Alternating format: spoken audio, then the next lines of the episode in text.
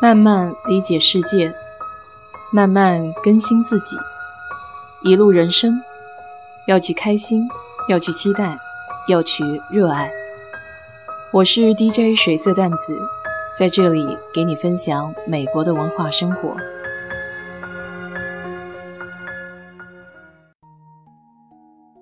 昨天有位听友跟我说，想让我聊一聊子女在国外、国内的家人养老的问题。其实这个话题以前在直播的时候有顺便说到过，说起来也蛮巧的，因为昨天晚上正好看了一个纪录片，叫《九十一岁的深夜食堂》，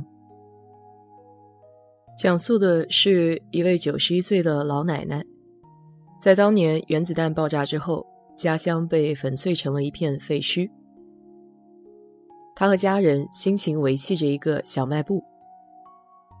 老奶奶九十一岁，在这个店里干了七十年，一辈子都没有结过婚。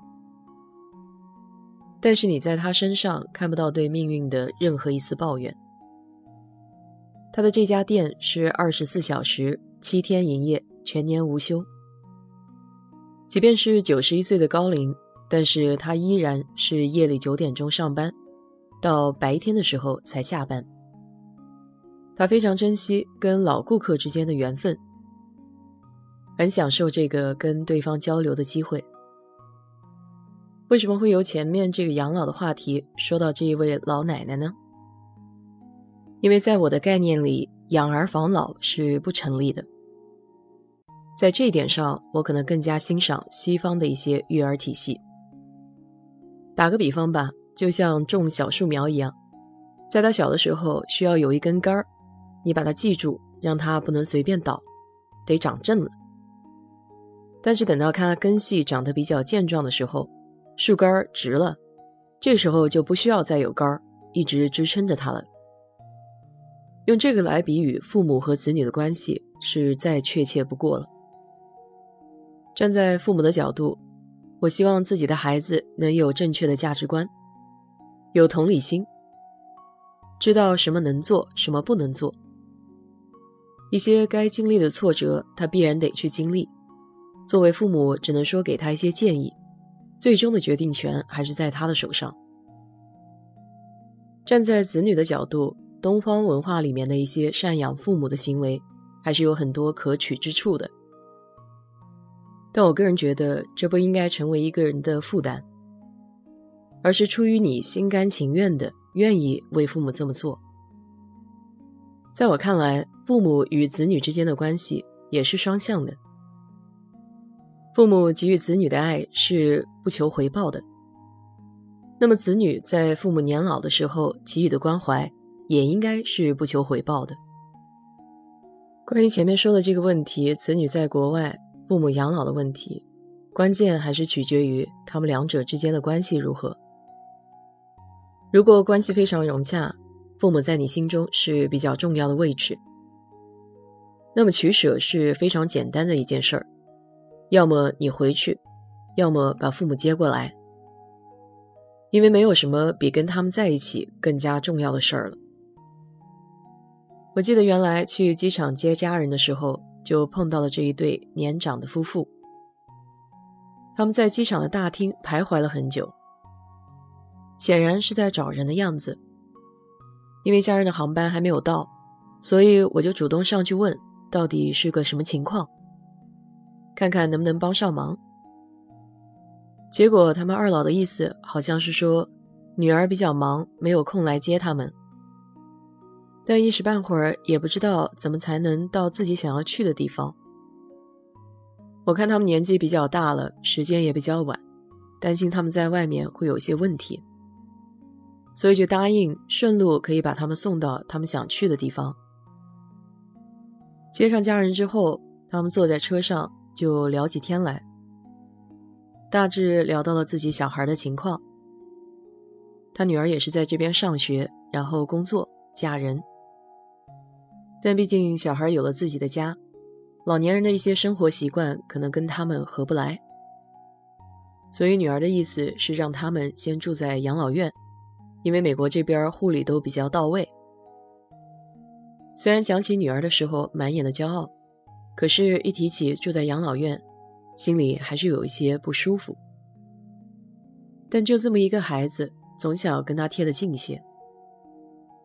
我听着也觉得很不是滋味。如果是这样的生活，还不如在国内，跟几个老朋友、老亲戚还能走一走。在这人生地不熟的地方，语言又不通，何必呢？再说一个疫情期间发生的事儿吧。我有个女朋友，在疫情期间，因为在家上班嘛，所以没有什么事情，就想着可以跟老公生个娃娃。但怎么都怀不上，最后她就选择做试管婴儿。在这个期间，她妈妈在国内生了病，当时也比较急，需要住院开刀。他的父母是离异的。所以妈妈是一个人，而且跟家里的亲戚也不太走动。这个时候发生了事儿，他急得就像热锅上的蚂蚁，不知道该怎么办了。他爸爸对他和他的妈妈都比较冷漠，可以说真正谈不上有亲情。当时他打电话问我该怎么办，我就给他分析了，现在在做试管婴儿。这时候回去是疫情期间，光隔离就得有两个礼拜多。别说可以帮上他妈妈的忙了，就是连见他都不太可能。而且试管婴儿还得从头再来一遍，再遭一次打针的罪。这样分析过后，他就稍微冷静了一些。最终是雇了他们家一个老邻居，一路帮着他妈妈办理入院手续、做手术。还有出院的护理，也算解决了他一个燃眉之急。其实孝顺不孝顺，跟你在不在国外没有一定的关系。重要的是你有没有站在父母的角度去理解他们。